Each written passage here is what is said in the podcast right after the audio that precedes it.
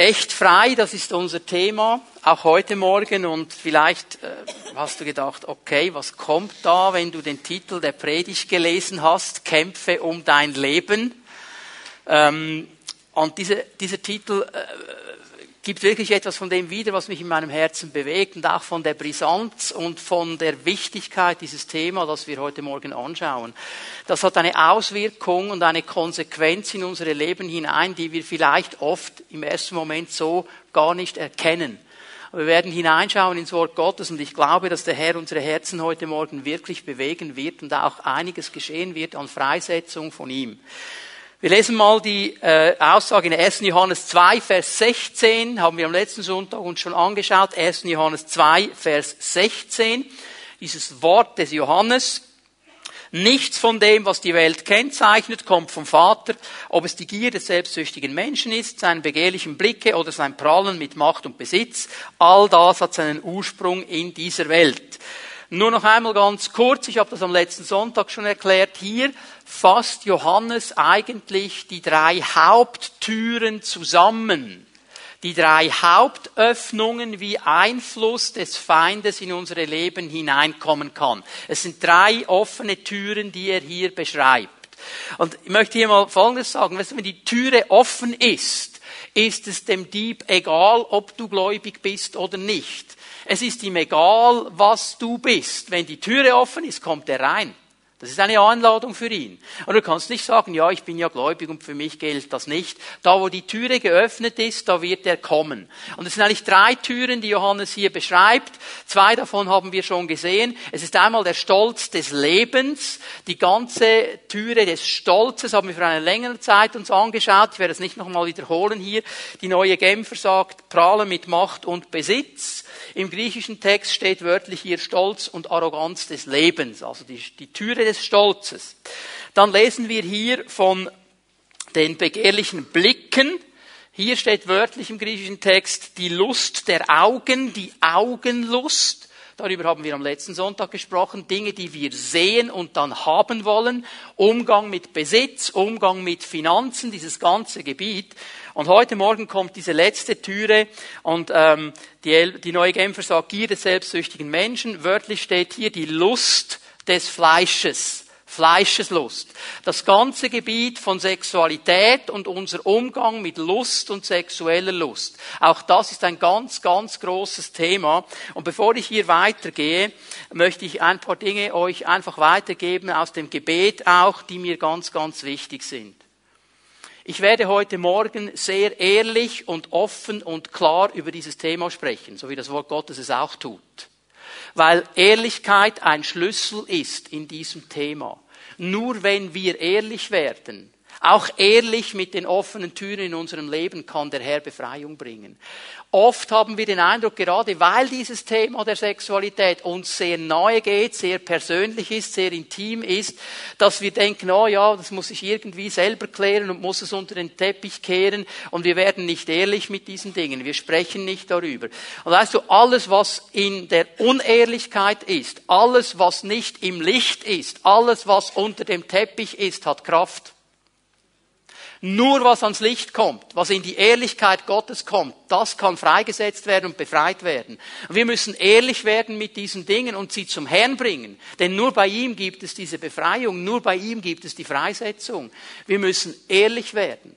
Und ich weiß, dass der Herr heute Morgen hineinsprechen wird in unsere Leben. Er wird Dinge ansprechen, Dinge, von denen du vielleicht gehofft hast, dass sie nicht in einem Gottesdienst angesprochen werden.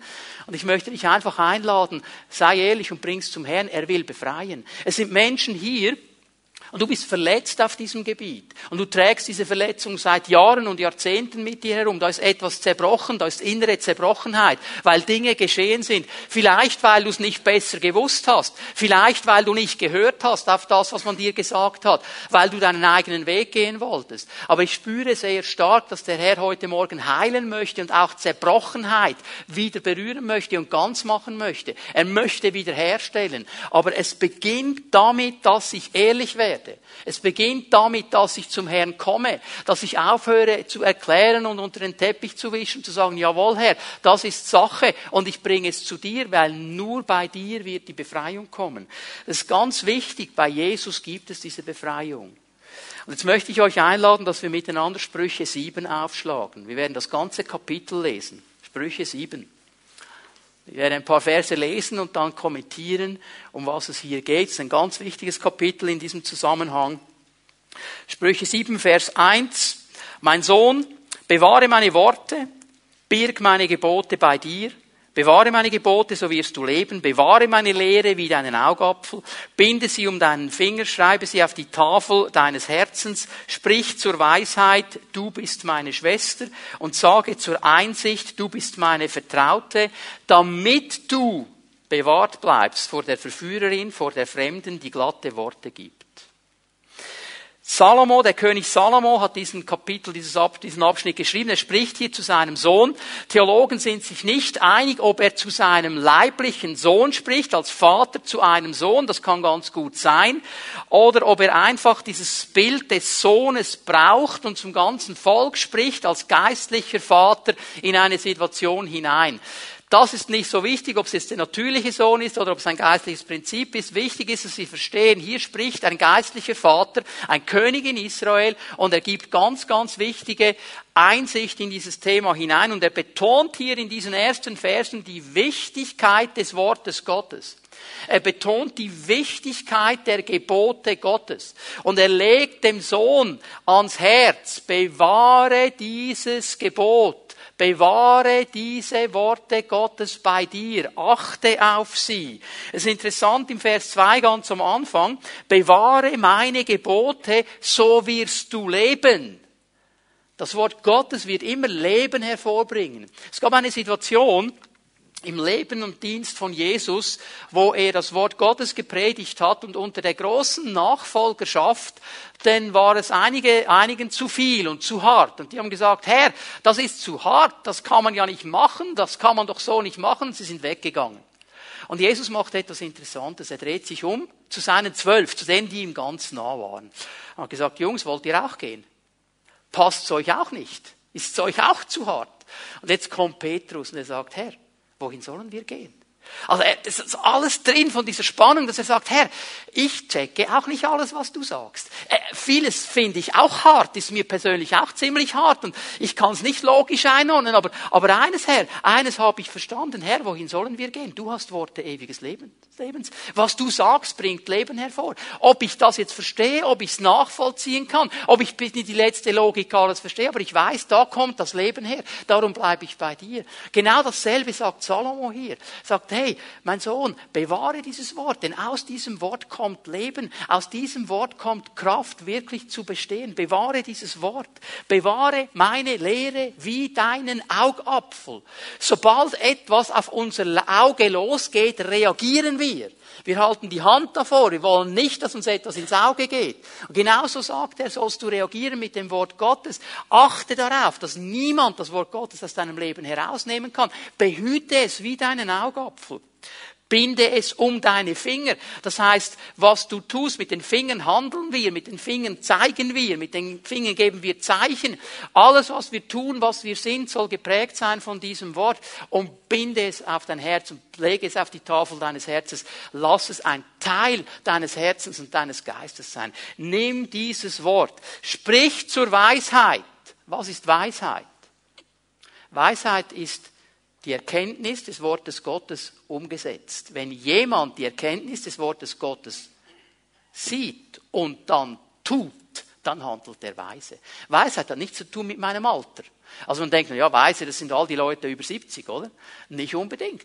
Ein 20 25-jähriger junger Mensch kann weise sein, wenn er die Erkenntnis Gottes umsetzt. Ein 70-jähriger Mensch kann unweise sein, weil er nicht auf das hört, was das Wort Gottes sagt. Das hat nicht primär zu tun mit dem, mit dem Alter, es hat zu tun mit einer Haltung des Herzens. Und er sagt hier die Weisheit, diese umgesetzte Erkenntnis aus dem Wort, das muss deine Schwester sein, die muss nahe bei dir sein.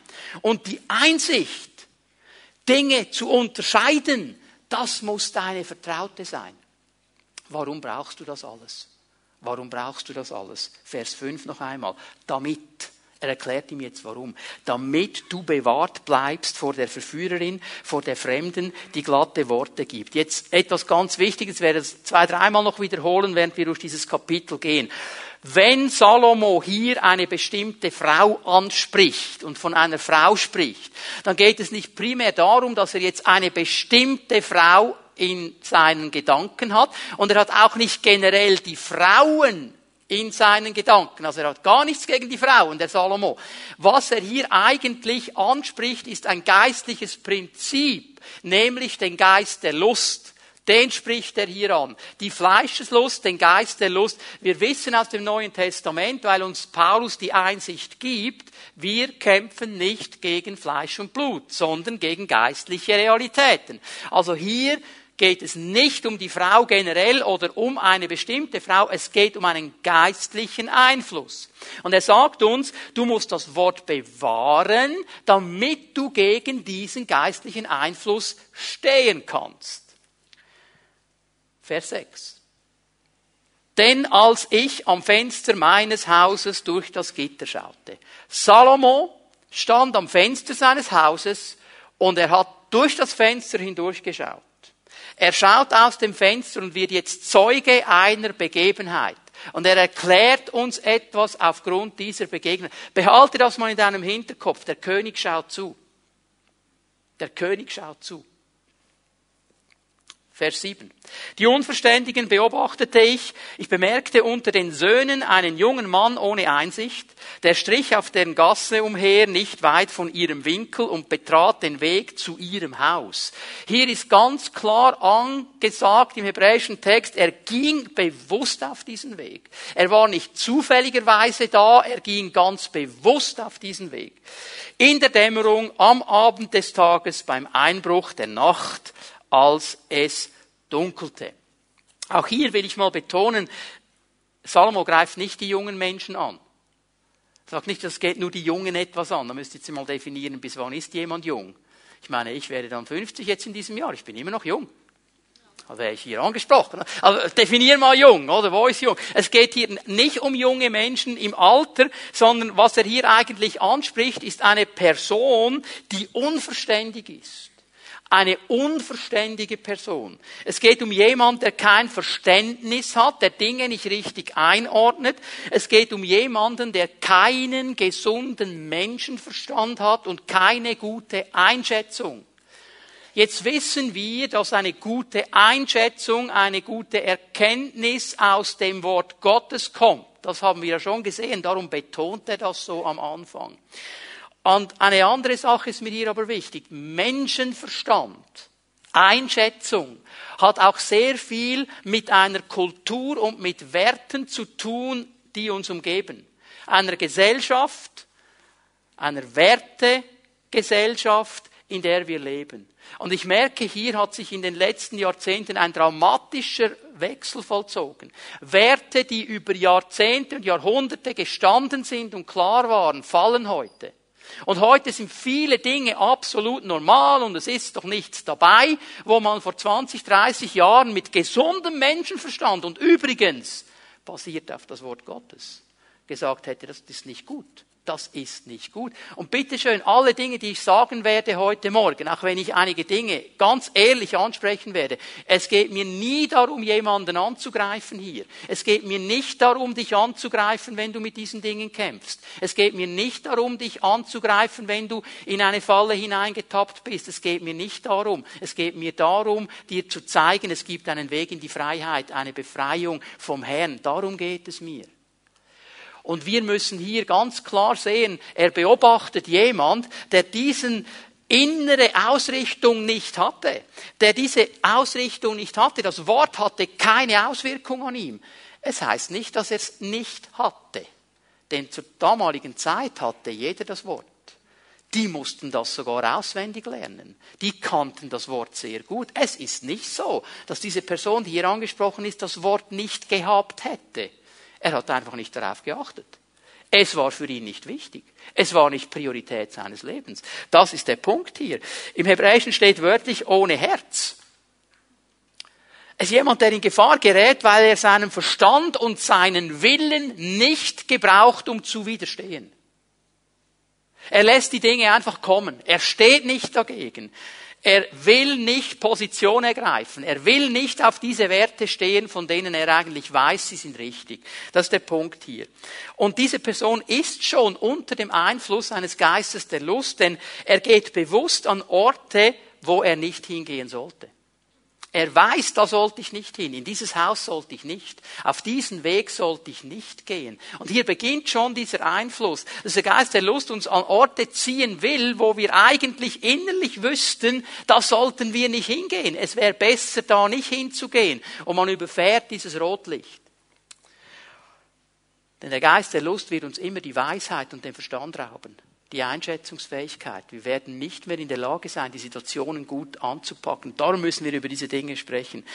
Ich möchte es mal so zusammenfassen. Der Geist der Lust versucht uns zu beeinflussen, damit wir zur falschen Zeit am falschen Ort sind. Es gibt keine Zufälle. Es gibt keine Zufälle. Er versucht uns zu beeinflussen, dass wir zur falschen Zeit am falschen Ort sind. Und da müssen wir innerlich wachsam sein. Vers 10. Siehe, da lief ihm eine Frau entgegen. Noch einmal, es geht nicht um die Frauen, es geht um einen Geist, okay?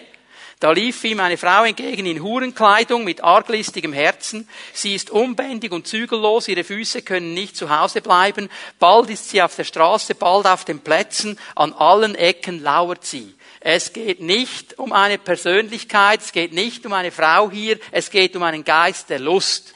Und interessant ist das Erste, was ich hier mal sehe, in Vers 10 in Hurenkleidung. In Hurenkleidung. Er sagt nicht, das ist eine Hure. Er sagt nicht, es ist eine Prostituierte. Sie hat sich gekleidet wie eine. Unsere Kleider, was wir anziehen, ob ich Männlein oder Weiblein bin, signalisiert etwas. Hast du mal darüber nachgedacht?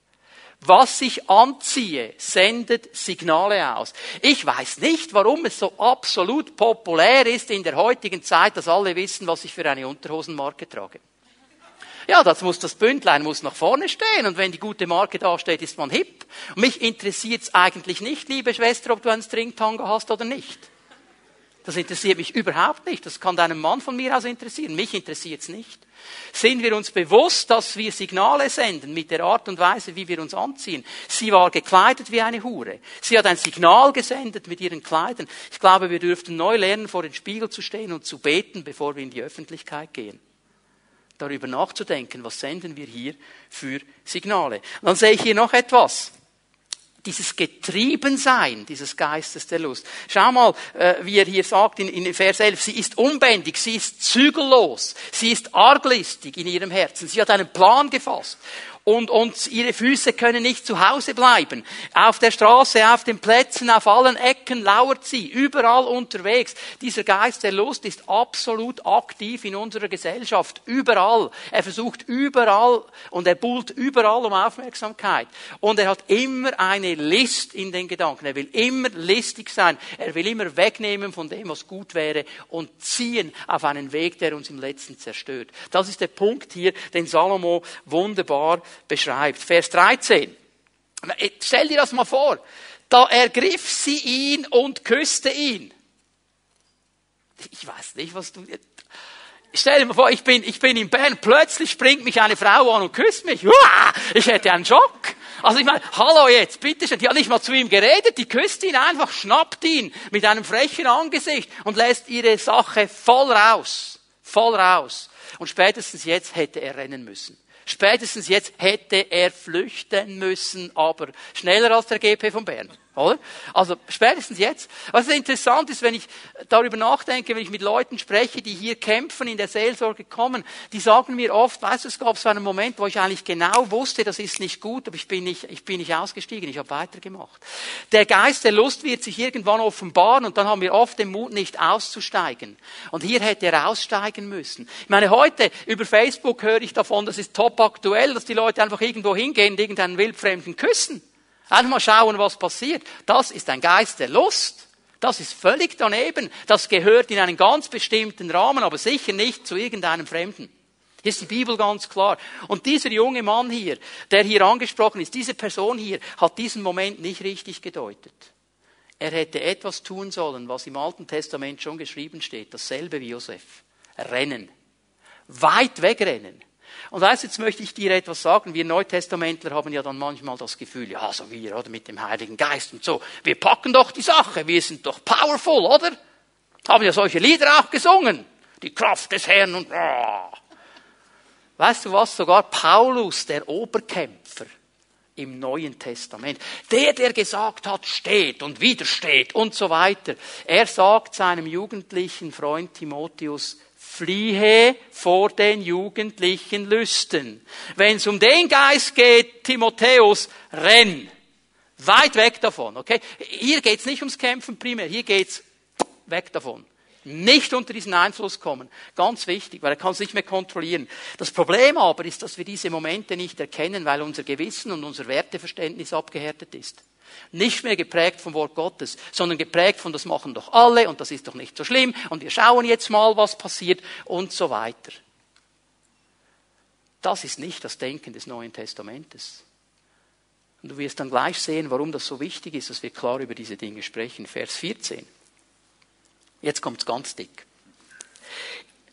Jetzt fängt sie an zu reden. Zuerst küsst sie, dann redet sie. Ich war Friedensopfer schuldig, heute habe ich meine Gelübde bezahlt. Soll ich das mal übersetzen in unsere heutige Zeit? Ich war heute Morgen im Gottesdienst. Das, hat, das sagt sie hier. Ich war heute Morgen im Gottesdienst, ich war im Tempel.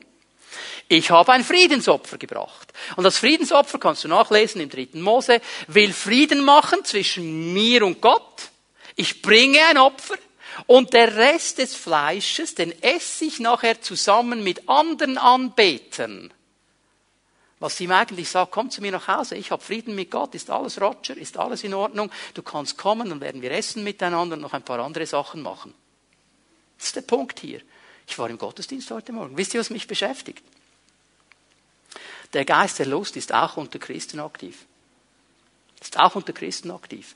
Und es kommt eine Tendenz, dass diese Dinge nicht mehr wichtig sind. Ja, der Herr versteht das schon. Und es ist ja nicht mehr so wie vor 2000 Jahren. Wir leben ja in einer aufgeklärten Gesellschaft heute. Man ist ja tolerant. Hör mal, der Geist der Lust ist immer noch derselbe. Und die Konsequenz ist auch noch dieselbe, auch heute.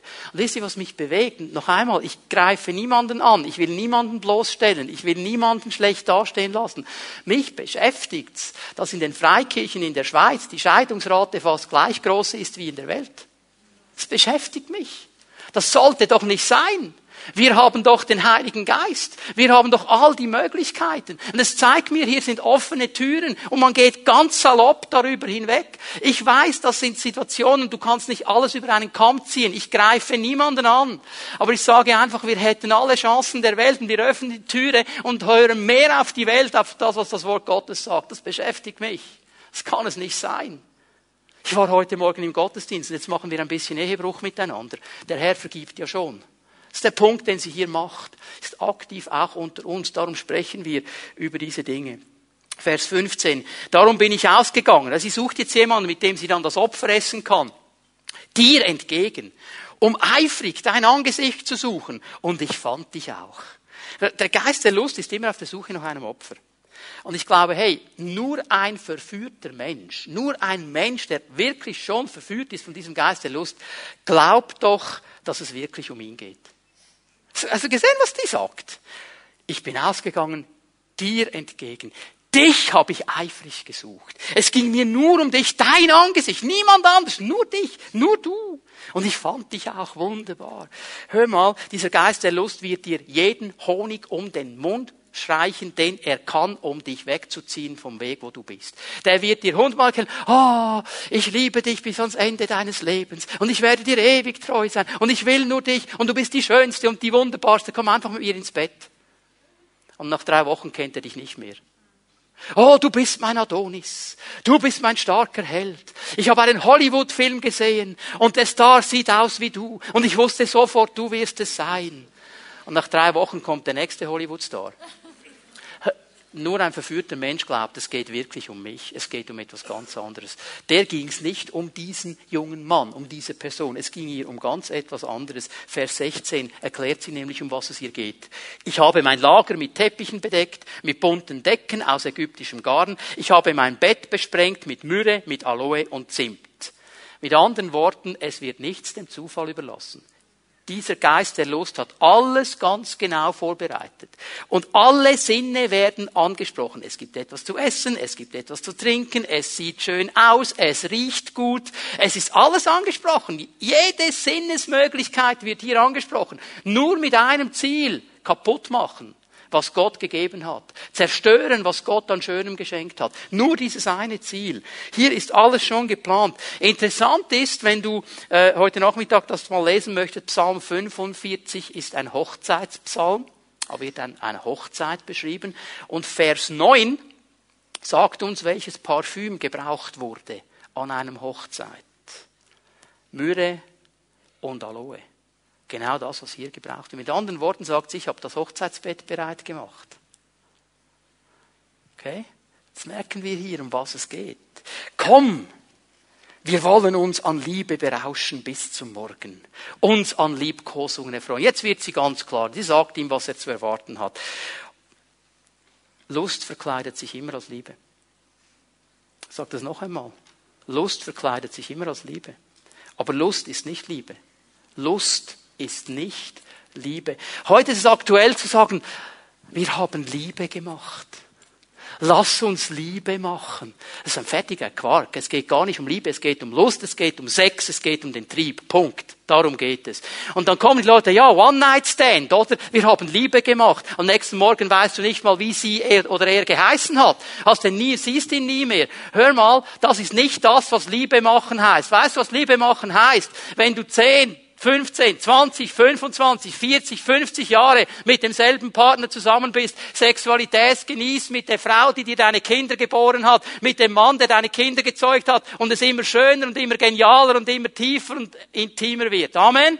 Das ist Liebe machen. Nur in so einem Bund kannst du wirklich Liebe machen und die wird wachsen. Alles andere ist Abwasch, Güssel, Dreck vom Teufel. Punkt. Amen. Jetzt seid ihr schockiert. Hoffentlich bekommt niemand einen roten Kopf.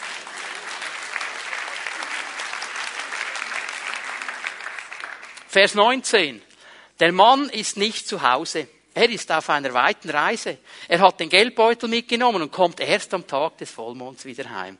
Der Geist der Lust wird immer betonen, es gibt keine Konsequenz. Es wird keine Konsequenz geben. Der Mann ist weg. Er ist lange weg der wird erst am Vollmond zurückkommen. Es ist alles ganz sicher, es ist alles gut, keine Konsequenzen. Du musst nichts befürchten, wenn du mitkommst. Du musst nichts befürchten. Hör mal bitte gut zu. Der Geist der Lust sagt nicht, es ist richtig. Sie sagt nicht, was wir machen ist richtig. Das sagt sie mit keinem Wort. Sie sagt nur, es gibt keine Konsequenzen. Dein Tun wird keine Konsequenzen haben. Es ist niemand da, der das sieht. Niemand schaut zu, der Mann ist weg, wir sind ganz alleine, keine Konsequenzen. Du kannst dich ohne Probleme der Lust hingeben. Es wird keine Konsequenzen haben. Das ist das, was der Geist der Lust sagt. Er hat einfach vergessen, dass jemand zuschaut. Der König schaut aus dem Fenster zu. Vers 21. Durch ihr eifriges Zureden verleitet sie ihn und riss ihn fort mit ihren glatten Worten, so dass er ihr plötzlich nachlief, wie ein Ochse zur Schlachtbank geht und wie ein Gefesselter zur Bestrafung der Toren, bis ihm die Pfeile die Leber spaltet, wie ein Vogel hastig ins Netz hineinfliegt und nicht weiß, dass es ihn sein Leben kostet. Kämpfe um dein Leben. Darum der Titel dieser Predigt. Es geht hier um eine Konsequenz, um die letztliche Konsequenz, wenn sich Menschen auf diesen Geist der Lust einlassen. Diese Verse hier deuten auf einen Verfall hin, auf eine Spirale nach unten. Es ist sicher nicht so, dass in dem Moment, wo du dich öffnest für einen Geist der Lust, du sofort tot umfällst. Aber es stirbt etwas in dir und es wird eine Spirale nach unten gehen. Es wird eine innere Korruption passieren. Es ist ein moralischer Zerfall, der passiert. Und plötzlich kommen die Werte runter, runter, runter, runter, runter und sind nicht mehr wichtig. Und irgendwann endet es auch in deinem leiblichen Tod. Hier ist die Bibel glasklar. Hier spricht sie eine klare Sprache. Der Pfeil, der die Leber zerreißt, der wird zum Tod führen. Aber er deutet auch mal auf diese inneren Gewissensbisse hin, weil du innerlich ganz genau weißt, es ist nicht gut, weil du innerlich ganz genau weißt, das ist nicht in Ordnung und trotzdem nichts dagegen tust. Hier ist das Wort Gottes ganz klar. Und wisst ihr, was mich bewegt hat, dieser Zusammenhang? Er sagt, Das Tier realisiert nicht, dass das eine Falle ist und mit Tod die Konsequenzen. Ich meine, die Maus, die sieht einfach den Käse. Und die will den Käse und in dem Moment, wo sie den Käse nimmt, pack! Und das Genick ist tot, kaputt, fertig. Mausefalle. Die sieht doch nicht die Falle, die sieht nur den Käse. Und genauso sagt der Schreiber des, äh, der Sprüche hier, der Salomo, das ist ein Mensch, der sich dem Geist der Lust öffnet. Er ist wie ein Tier, das nicht realisiert, dass es seinen Tod bringen wird. Er tappt voll in die Falle und er weiß nicht mal, was ihm geschieht. Und darum sprechen wir über diese Dinge. Und weißt du, der junge Mann hier, er hat vielleicht das Gefühl gehabt, es beobachtet mich niemand, aber der König schaut zu. Hast du mal darüber nachgedacht? Der König schaut zu. Das ist ein geistliches Bild. Es gibt eine Person, die immer zuschaut. Vor ihm können wir nichts verbergen. Du kannst eine offene Türe, die du dem Geist der Lust geöffnet hast, vielleicht für eine Zeit lang vor deinem Ehepartner verbergen, vor deinen Freunden, vor deinen Arbeitskollegen, aber nicht vor dem Herrn. Er sieht es. Und er will dir jetzt nicht ein schlechtes Gewissen machen mit dem großen Zeigefinger. Er möchte dir sagen, ich werde dir den Weg zur Freiheit zeigen, weil ich nicht will, dass du kaputt gehst daran.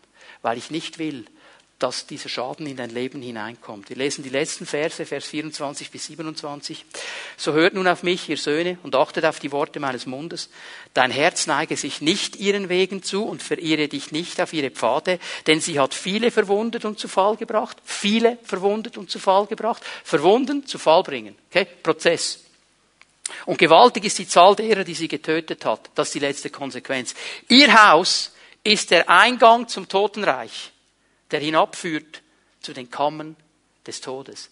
Glasklare Sprache. Wenn du auf diesem Weg bleibst und das nicht in Ordnung bringst vor dem Herrn, ich sage dir eines, du wirst getrennt sein von ihm am Ende der Zeit. Weil die Bibel ist hier glasklar. Unzüchtige, die sich in diesem Gebiet nicht unter das Blut begeben, die werden nicht im Reich Gottes drin sein. Hier ist die Bibel ganz glasklar. Letztliche Konsequenz. Es geht um eine Konsequenz. Wenn du dich diesem Geist öffnest, das wird eine brutale Konsequenz haben in dein Leben hinein, in jeden, der sich öffnet. Darum werden wir dann am Ende der Predigt auch darum, darüber sprechen, wie wir da rauskommen. Ich möchte euch aber drei Begriffe noch zeigen, die diesen Geist der Lust ein bisschen beschreiben, damit wir das gut einordnen können. Und dann werden wir miteinander darüber reden, wie wir frei werden können von diesem Einfluss. Das erste Wort ist das Wort Lust oder Begierde. Kann man auf diese beiden Arten übersetzen, Lust, Begierde. Im Grundtext, im Hebräischen und im Griechischen, interessanterweise ein neutrales Wort. Das Wort Lust, Begierde ist eigentlich neutral. Das kann positiv sein und es kann negativ sein. Es kommt darauf an, in welchem Kontext du es dir anschaust. Äh, Lukas 22, Vers 15. Eine bekannte Stelle, wo Jesus zu seinen Jüngern sagt, ich habe begehrt mit euch noch einmal das Passamal zu essen, bevor ich sterbe. Hier steht im griechischen Text, ich habe mit Lust begehrt, ich habe Begierde danach. Und das ist jetzt positiv in diesem Zusammenhang. Er wollte nochmal mit seinen Jüngern zusammen sein und dieses Mahl feiern. Also Lust, Begierde kann positiv und negativ sein. Es kommt auf den Zusammenhang an, in dem es steht. Und ich möchte hier eine Sache ganz klar machen. Gott hat jeden Menschen. Dreh dich mal zu deinem Nachbarn und sag auch dich. Sag ihm das. Sag ihm das. Gott hat jeden Menschen, auch dich, mit einer gesunden, natürlichen Lust für Sexualität geschaffen. Das ist nicht verwerflich. Es gibt eine Tendenz unter Christen, ich spreche die hier auch mal an, die haben das Gefühl, Christen sind asexuell. Ja, echt? Je heiliger, desto asexueller. Das ist rubbish. Das stimmt nicht. Weißt du, warum wir leider auch unter Christen so viel Missbrauch haben? Genau darum. Weil du einen Weg gehst, der nicht in Ordnung ist. Gott hat jeden Menschen geschaffen, auch dich, mit einer gesunden Lust für Sexualität. Daran ist noch nichts Verwerfliches. Das Problem an der Sache ist, dass wir diese Lust an der Sexualität nur dann genießen können und richtig genießen können, wenn wir nach den Spielregeln Gottes vorwärts gehen. Nämlich in diesem Bund, den er uns gegeben hat, in diesem Ehebund, wo er sagt, ein Mann, eine Frau, die sollen miteinander das Leben teilen und die sollen auch Sexualität in diesem Rahmen drin genießen. Dann können wir das halten. Dann können wir es erleben, wenn wir das respektieren und halten. Und das Problem ist, das, was gesund und sauber und schön und gut von Gott geschaffen worden ist, das wird vom Teufel pervertiert. Und er versucht alles, um das zu pervertieren. Und darum haben viele Christen Angst vor diesem Thema, weil sie nur das Perverse sehen, das, was daneben ist, und das Gute aus den Augen verlieren. Lass uns viel mehr über das Gute sprechen und nicht Angst haben vor diesen Dingen. Wir sind mit einer gesunden Sexualität geschaffen und der Herr möchte diese Dinge auch wiederherstellen und die sollen wir auch in der Ehe drin genießen. Das ist überhaupt kein Problem. Aber ich möchte euch hier mal eine Bibelstelle geben, die du vielleicht in diesem Zusammenhang so noch nie angeschaut hast. Galater 5, Vers 16. Lasst den Geist Gottes euer Verhalten bestimmen, dann werdet ihr nicht mehr den Begierden eurer eigenen Natur nachgeben, der Lust des Fleisches.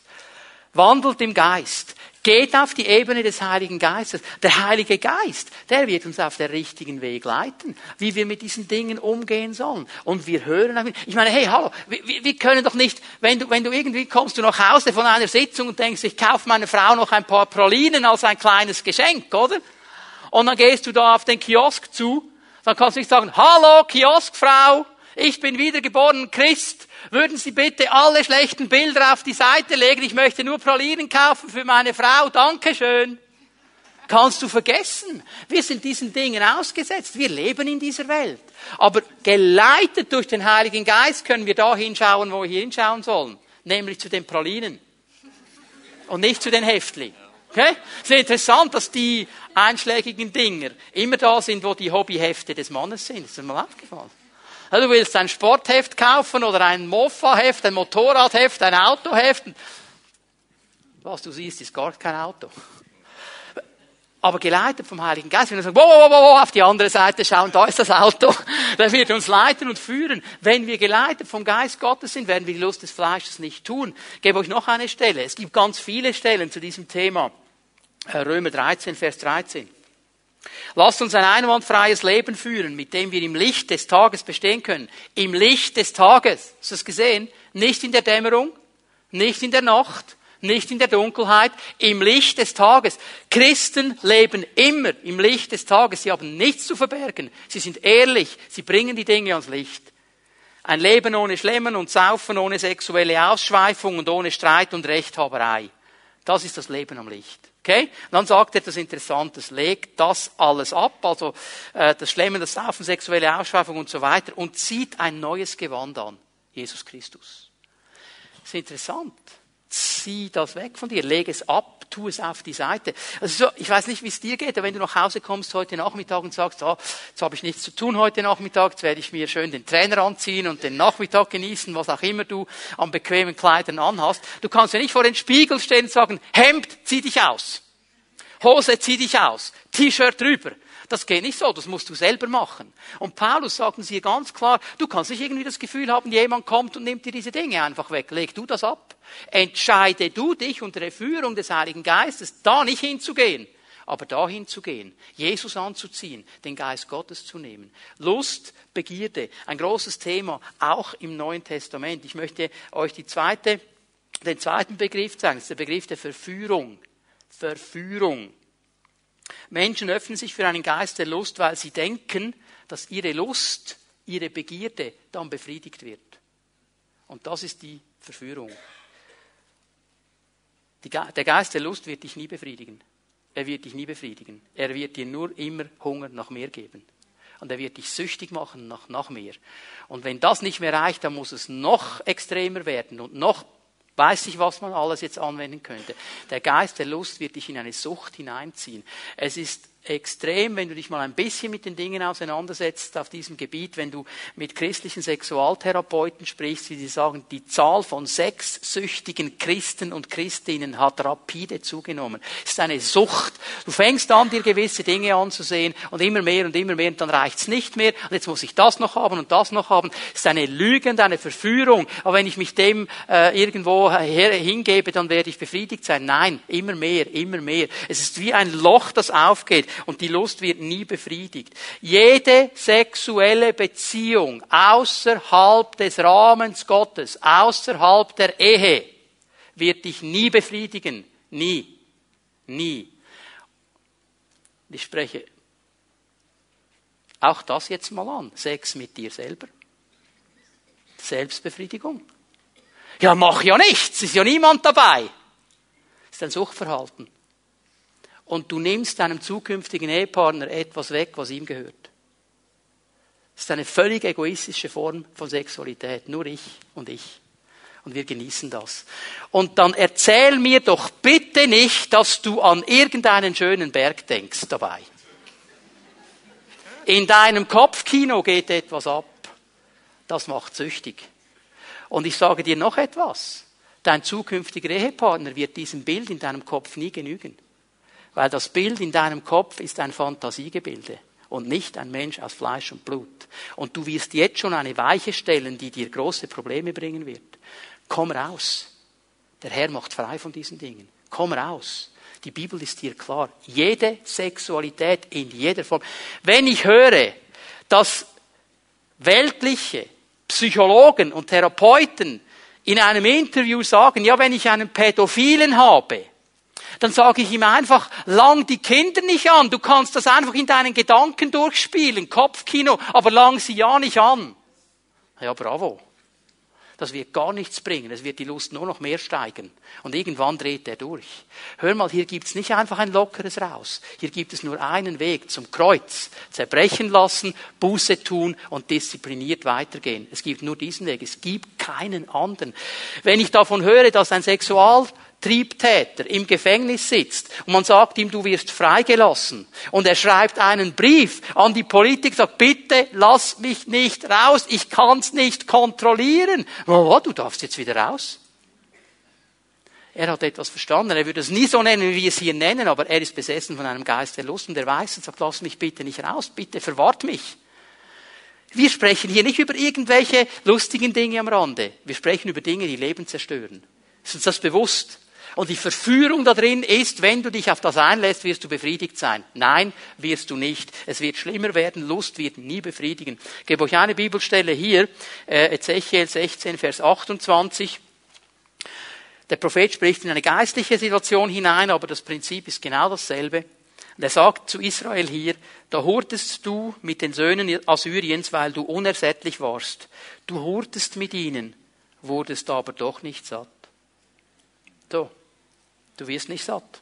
Es wird dich nie erfüllen. Das ist die Verführung. Lust ist ein leeres Versprechen. Sie wird noch, nur noch mehr unreine Lust hervorbringen. Hier ist die Bibel klar. Es ist Spirale, die nach unten zieht. Und sie wird enden, und das ist mein, mein äh, dritter Begriff hier, der Tod. Das Wort Gottes macht es klar, was die Auswirkungen sind. Kämpfe um dein Leben. Es geht um dein Leben. Ich gebe euch hier eine Stelle aus dem Jakobusbrief. Erstes Kapitel, Vers 14. Wenn jemand in Versuchung gerät, ist es seine eigene Lust, die ihn reizt und in die Falle lockt. Da waren ein paar Spezialisten da, die haben gesagt, ja, der Herr versucht uns, oder? So nach dem Motto guter Glaubenstest und so weiter. Und Jakobus sagt, no, no, no, no, no. Überhaupt nicht. Das ist nicht der Herr. Das ist deine eigene Lust. Und er spricht hier zu Christen, okay? Spricht zu Christen. Das ist deine Lust, die dich hier äh, reizt und in die Falle lockt. Lass mich hier eine Sache klar sagen. Bitte schau mich an für einen Moment. Versuchung ist noch nicht Sünde. Es gibt Christen, die sagen, jetzt habe ich diesen Dreck gedacht, jetzt mache ich es gleich fertig, habe ja eh schon gesündigt. Versuchung ist noch nicht Sünde.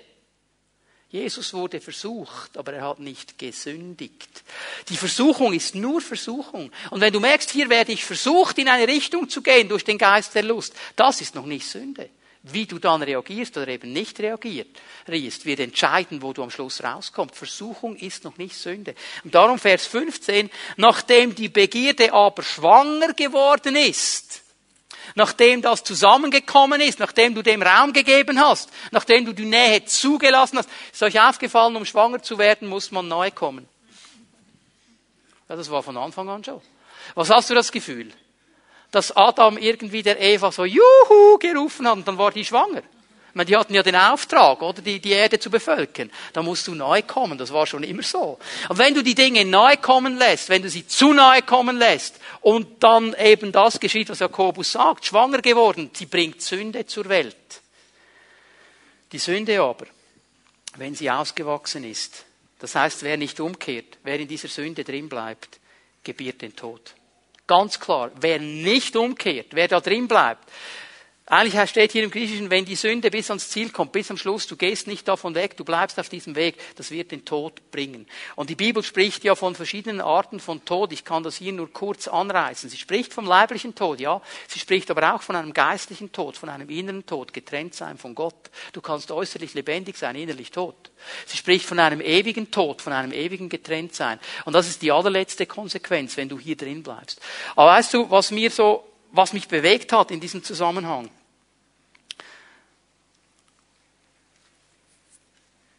Viele Christen sterben geistlich, weil sie sich dem Einfluss des Geistes der Lust öffnen. Sie sterben geistlich. Ihre Leidenschaft für Gott ist nicht mehr da. Ihr Hunger für Gott ist nicht mehr da.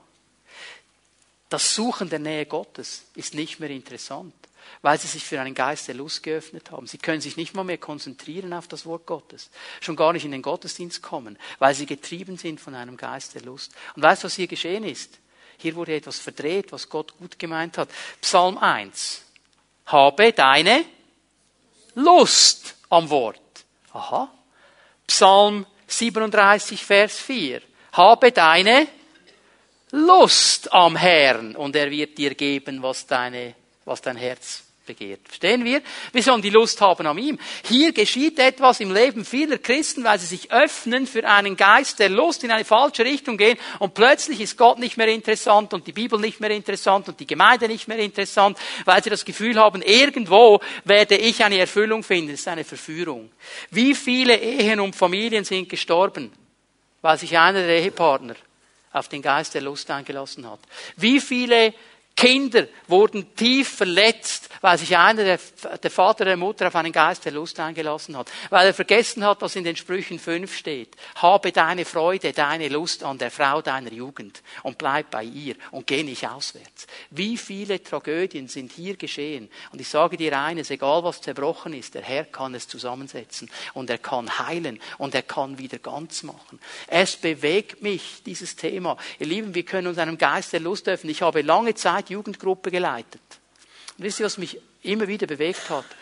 Diese jungen Leute, die wollen heiraten, das ist ja gut, die suchen einen Partner, das ist ja alles von Gott hineingelegt in uns. Und immer wieder habe ich erlebt, dass sie gekommen sind, ich habe da einen kennengelernt, ich habe da eine kennengelernt, ist zwar noch nicht gläubig, aber ich werde den zum Herrn bringen.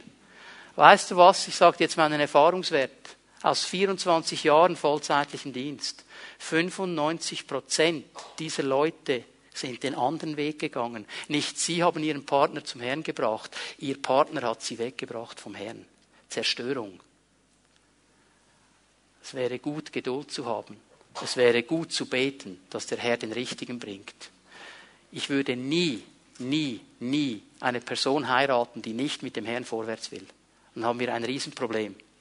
Weil ich habe meine Lust am Herrn. Ich habe meine Lust am Wort Gottes. Ich will dem Herrn dienen. Und ich kann nicht mit jemandem verheiratet sein, der sagt, ja, aber heute gehen wir nicht in den Gottesdienst, heute gehen wir, und ich möchte doch auch mal, und so weiter. Es wird immer ein geteiltes Herz sein. Überleg dir gut. Man hat ja früher gesagt, und prüfe, wer sich ewig bindet. Das musst du dir gut überlegen. Das musst du dir gut überlegen. So also ein kleines Nebengeleise, okay? Äh, wie viele Karrieren sind gestorben, weil der Chef seine Hände nicht von der Sekretärin lassen konnte?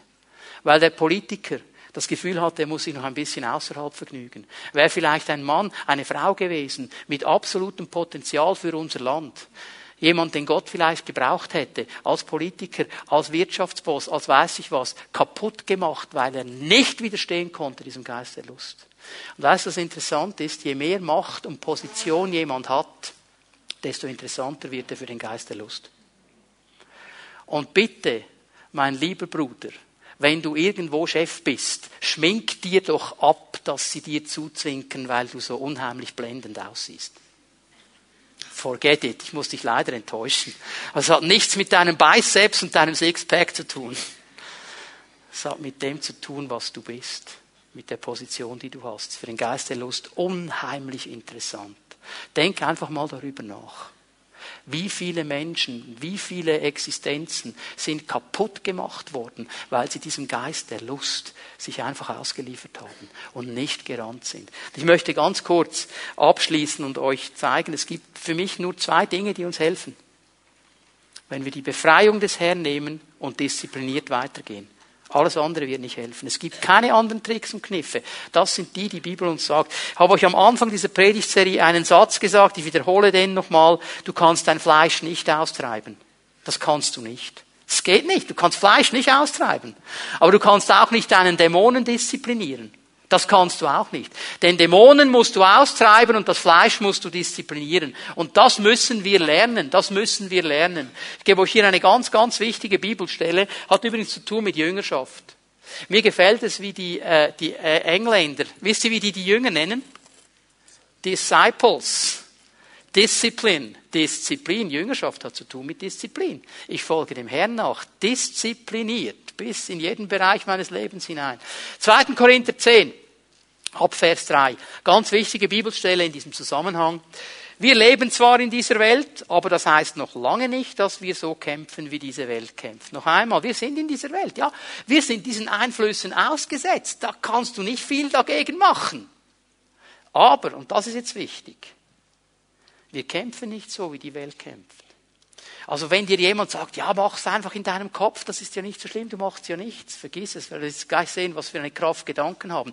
Gedanken werden eine Tat gebären. Wenn du genug lange darüber meditiert und nachdenkst, du wirst es irgendwann tun. Das ist die Zeitbombe hier. Das ist nicht der Ratschlag des Wortes Gottes. Der Ratschlag des Wortes Gottes sagt, die Waffen, mit denen wir unseren Kampf führen, sind nicht die Waffen dieser Welt. Es sind Waffen von durchschlagender Kraft, die dazu dienen, im Einsatz für Gott feindliche Festungen zu zerstören. Das sind Festungen in uns drin. Das ist nicht irgendwo so ein windschiefes Gartenhäuschen. Das ist eine Festung, da baut sich etwas auf. Und die muss niedergerissen werden. Hier ist die Bibel ganz klar, die muss zerstört werden. Mit diesen Waffen bringen wir eigenmächtige Gedankengebäude zum Einsturz. Es fängt an mit meinem Denken. Wie denke ich über diese Dinge? Wie füttere ich meine Gedanken? Über was meditiere ich? Hör mal, wenn ich mir dauernd irgendwelche Bilder anschaue aus den Zeitungen von irgendwelchen Frauen, ist mir mal aufgefallen, diese Menschen, die porträtiert werden in den Zeitungen, in den Magazinen, das sind keine echten Menschen. Warum sage ich jetzt das? Schau sie dir mal an und dann schau mal, wenn du nach Bern gehst. 99,9% der Menschen sehen nicht so aus wie die in den Hochglanzmagazinen. Weil die werden ja auch mit Photoshop bearbeitet, oder? Und wenn ich mir hier eine Gedankenfestung auf, so muss es aussehen. Mein Partner wird nie, nie, nie genügen. Der kann gar nie genügen. Der ist nämlich aus Fleisch und Blut. Nicht aus Papier. Nicht Photoshop-mäßig. Okay, weiß ich nicht, was mit den 3D-Druckern noch kommen wird, aber verstehen wir? Das ist, das ist die Verführung, das ist die, und das sind Gedanken, die in uns losgehen. Und darum müssen wir sie niederreißen. Weißt, ich möchte mal vergleichen mit einem Zug. Wenn ich an den Bahnhof gehe und in einen Zug steige und der Zug fährt nach St. Gallen und ich wollte eigentlich nach Basel. Ich habe mir gedacht, ich fahre nach Basel, steige aber in den Zug nach St. Gallen. Dem Zug ist das völlig egal, was ich denke. Wenn ich im Zug drin bin, gehe ich nach St. Gallen, da kann ich noch lange Bern denken. Oder Basel. Verstehen wir? Was für einen Zug besteigen wir in unseren Gedanken? Über was denken wir nach? Da werden wir hinkommen, da werden wir hinkommen. Es wird uns dahin, unser, unser, unser Verstand ist wie so eine äh, Drehscheibe. Da, wo wir den Zug besteigen, da werden wir hinfahren. Das ist nicht einfach nur, ja, das macht ja niemandem etwas, Gedankenkino. Das sind Dinge, die uns prägen und uns binden. Und darum müssen wir sie zerstören. Darum sagt Paulus, du musst sie festnehmen. Du musst diese Gedankengebäude zum Einsturz bringen. Du musst sie niederreißen. Hier müssen wir lernen, unser Denken zu prägen mit dem Wort Gottes. Niederreißen ist eine Sache. Wenn du zum Herrn gehst und sagst, Herr, ich bring das zu dir. Ich will das nicht mehr länger haben. Ich schließe diese Türe für den Geist der Lust. Das ist eine Sache. Aber dran zu bleiben und die Türe geschlossen zu halten und diszipliniert vorwärts zu gehen, ist eine andere Sache. Und ich sage dir, du brauchst beides wenn du hier in die Freiheit hineinkommen willst. Du brauchst beides. Es wird nicht anders funktionieren. Es braucht meine Disziplin und meinen Einsatz. Ich gebe euch eine letzte Bibelstelle, Philipper 4, Vers 8, die uns helfen kann, unsere Gedanken auszurichten. Geschwister, richtet eure Gedanken ganz auf die Dinge, die wahr und achtenswert, gerecht, rein und unanstößig sind und allgemeine Zustimmung verdienen. Beschäftigt euch mit dem, was vorbildlich ist und zu Recht gelobt wird. Mit anderen Worten, beschäftige dich mit dem Wort Gottes. Fülle deine Gedanken mit dem Wort Gottes. Und wenn du das tust, dann wird der Geist Gottes immer eine Basis haben, auf der er kommen kann und dich leiten kann. Dann wird er immer etwas haben, wo er dich führen kann, weil das Wort Gottes deine Gedanken prägt. Das beginnt hier. Und heute Morgen, ich bin überzeugt davon, dass der Herr etwas tun wird in unserem Leben, wenn wir ehrlich werden und sagen, Herr, hier kämpfe ich. Vielleicht hast du diese Türe für den Geist der Lust ein bisschen geöffnet. Das ist heute Morgen der Moment zu sagen, ich werde sie wieder schließen. Ich komme zu dir, Herr, und werde ganz ehrlich, bringe das vor dein Kreuz und werde dann in der Disziplin mit deinem Heiligen Geist vorwärts gehen. Vielleicht hast du gemerkt, ich habe diese Türe weit offen und da ist schon sehr viel an Zerstörung, an innerlicher Zerstörung gekommen. Du darfst heute Morgen kommen. Der Herr kann das Zerbrochene wiederherstellen. Egal was geschehen ist, er hat die Kraft, er hat dafür am Kreuz von Golgatha gelitten, er hat dafür sein Leben gegeben. Er kann heilen und wiederherstellen. Jeden Zerbruch, jede Verletzung, er kann alles wiederherstellen. Es sind drei Frauen hier. Ich weiß nicht, wer du bist. Du wurdest von Männern so sehr verletzt in diesem Bereich der Sexualität, dass du dich innerlich wie zugemacht hast, abgeschottet hast. Und der Geist der Lust geht mit dir einen Weg. Das geschieht jetzt erst im Ansatz. Erst im Ansatz. Du hast das noch nicht gemacht. Aber er erklärt dir jetzt im Moment, geh doch zu einer Frau. Vielleicht bist du ja lesbisch. Meine, die Frau wird das verstehen, die wird dich ganz sicher nicht verletzen. Noch einmal, du hast das nicht gemacht. Das sind Gedanken, die dir immer wieder mal durch den Kopf gehen. Bitte, bitte, komm zum Herrn mit diesen Gedanken. Komm zu ihm, er wird dich freisetzen. Das ist nicht die Lösung. Das ist nicht der Weg Gottes. Gott hat Heilung bereit für dich. Er wird dich nicht in ein noch tieferes Loch hineinstürzen. Komm zum Herrn. Kommt zu ihm. Er ist hier heute Morgen. Können wir aufstehen miteinander? Ich möchte bitten, dass die Lobpreisgruppe noch einmal nach vorne kommt. Ich habe euch gesagt, ich werde ganz ehrlich sprechen. Und ich möchte den Raum geben, heute Morgen, dass wir auch ehrlich reagieren können. Der Herr ist hier. Und er möchte wiederherstellen. Er möchte heilen. Er möchte freisetzen. Er führt zum Leben. Er will nicht, dass Leute, die zu ihm gehören, sterben, in den Tod gehen. Er will das nicht. Er will freisetzen und heilen. Wir werden den Herrn Jesus noch einmal anbeten miteinander. Und ich möchte das mal so machen heute Morgen in einem ersten Schritt, dass ich dich einfach einlade, während wir Jesus anbeten, während wir vor ihm stehen und ihn preisen und erheben, und du sagst, es ist etwas in meinem Leben und da werde ich ganz ehrlich mit dem Herrn heute Morgen, was immer das ist, das ist im Zusammenhang mit diesem Geist der Lust. Ich habe die Türe ein bisschen geöffnet. Ich habe sie weit offen. Ich merke eine Tendenz in meinem Leben. Ich merke, wie ich kämpfe. Ich merke, dass ich manchmal an Orte gehe, wo ich nicht hingehen sollte, dass ich mir Dinge anschaue, die ich mir nicht anschauen sollte. Und sagst, heute Morgen, Herr, werde ich ganz ehrlich vor dir und ich bringe das an dein Kreuz und ich bringe es an dein Licht.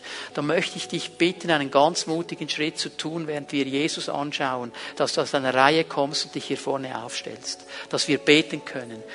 Bitte, es geht mir nicht darum, jemanden auszustellen, aber es geht nur über den Weg der Ehrlichkeit. Es geht nur über diesen Weg.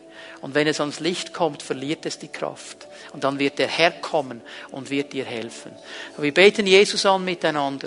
Und ich möchte dich einladen, wenn du dem Herrn etwas bringen möchtest in diesem Bereich, sagst, davon will ich frei werden, das ist nicht Teil meines Lebens, das will ich nicht mehr haben. Wenn du die Heilung suchst für Zerbrochenheit, komm einfach hier nach vorne, stell dich hier auf und wir werden beten miteinander und der Herr wird sein Werk tun. Können wir Jesus anbeten? und ihn preisen. Lass uns unsere Stimmen erheben und du darfst einfach kommen. Der Herr ist hier. Er wird dir begegnen. Ich werde Folgendes tun. Ich werde jetzt beten, dass die Befreiung des Herrn kommt. Was immer du jetzt dem Herrn bringen willst, leg ihm das hin. Und dann werde ich die Person bitten, die neben dir steht, die dir die Hände auflegt, zu beten, dass der Heilige Geist kommt und dir dabei hilft, diszipliniert jetzt weiterzugehen. Ich glaube, in dem Moment, wo wir beten, wird etwas geschehen, da wird etwas zerbrechen in der unsichtbaren Welt. Und dann bitte ich meine Geschwister hier dann mit euch zu beten, dass der Heilige Geist euch die Disziplin gibt, dran zu bleiben. Okay? Empfang das einfach vom Herrn. Herr Jesus, ich danke dir für jede einzelne Person, die hier vorne steht. Und Herr, gemeinsam kommen wir zu dir. Und wir sagen, Herr, wir wollen uns nicht mehr weiter öffnen für einen Geist der Lust. All diese Dinge, die jede Person in ihren Herzen jetzt trägt, wir bringen sie zu dir, wir bringen sie an dein Kreuz. Und im Namen Jesu befehle ich jedem Geist der Lust in diesen Leben zu gehen und nicht mehr zurückzukommen. Deine Macht ist zerbrochen. Du hast keine Anrecht mehr hier zu sein. Das Blut von Jesus reinigt meine Brüder und Schwestern jetzt in diesem Moment. Und ich danke dir, Herr, für eine neue Freiheit, die jetzt kommt, für eine Freisetzung deiner Gedanken und deiner Ideen. Herr, ich danke dir, dass du mit deinem Heiligen Geist kommst und ihnen jetzt hilfst, in diese Freiheit hineinzugehen, diszipliniert, geleitet von deinem Geist, in Jesu Namen. Und jetzt bitte ich die Gemeinde zu singen und ihr Lieben legt ihnen die Hände auf und betet, dass sie geführt vom Heiligen Geist in diese Freiheit hineingehen.